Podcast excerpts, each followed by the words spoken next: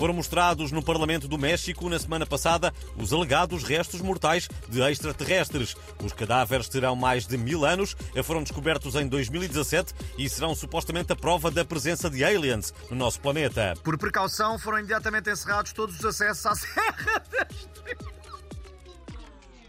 Por precaução, foram imediatamente encerrados todos os acessos à Serra da Estrela. E o nosso especialista em astros e holocaustos canibais, que em tempos revelou que as verdadeiras cores de Marte são azul e verde, fez questão de comentar. Eh, bom dia, José Gomes Ferreira. Achas que aquilo são mesmo corpos de ETs? Bom, uh, isto, é, isto, é, tudo muito simples e, e, não há outra maneira de dizer. Os ETs uh, vão voltar eh, para nos matar a todos e o governo de António Costa não tem nenhum plano para nos proteger, tal como não teve para a Covid. Quando, quando estiver aflito, chamou o almirante Gouveia e Melo para tentar pôr os islands em sentido e a marchar. Mas já vai ser tarde demais. Está tudo na net, nomeadamente no site fritariadaboa.com. Viste as imagens dos restos mortais dos aliens? Uh, Pareceram-te credíveis? Mais que isso, dadas as semelhanças físicas, eu penso que toda a gente percebeu que aqueles seres eram, eram primos do ET do filme do Spielberg. A, a, forma da cabeça, o pescoço, o tamanho dos dedos. Só que o ET do filme era bom e estes eram maus. E os que vêm ainda vão ser piores. Também há quem diga que aqueles corpos eram parecidos com o pequeno Saúl, o que pode querer dizer que o cantor do Bacalhau Queralho é extraterrestre. É, é muito simples e não, não há outra maneira de dizer. Está tudo em apanhadosdamarmita.com.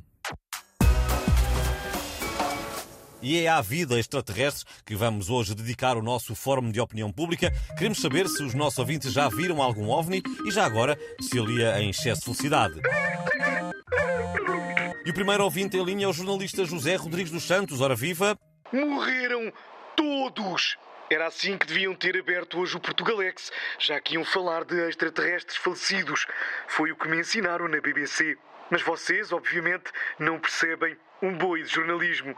Erraram todos! Muito obrigado pelo teu contributo, Zé. Vamos agora ouvir a senhora Zulmira Matias, que é presidente do movimento negacionista que acredita que a Terra não gira em volta do Sol. Não é assim?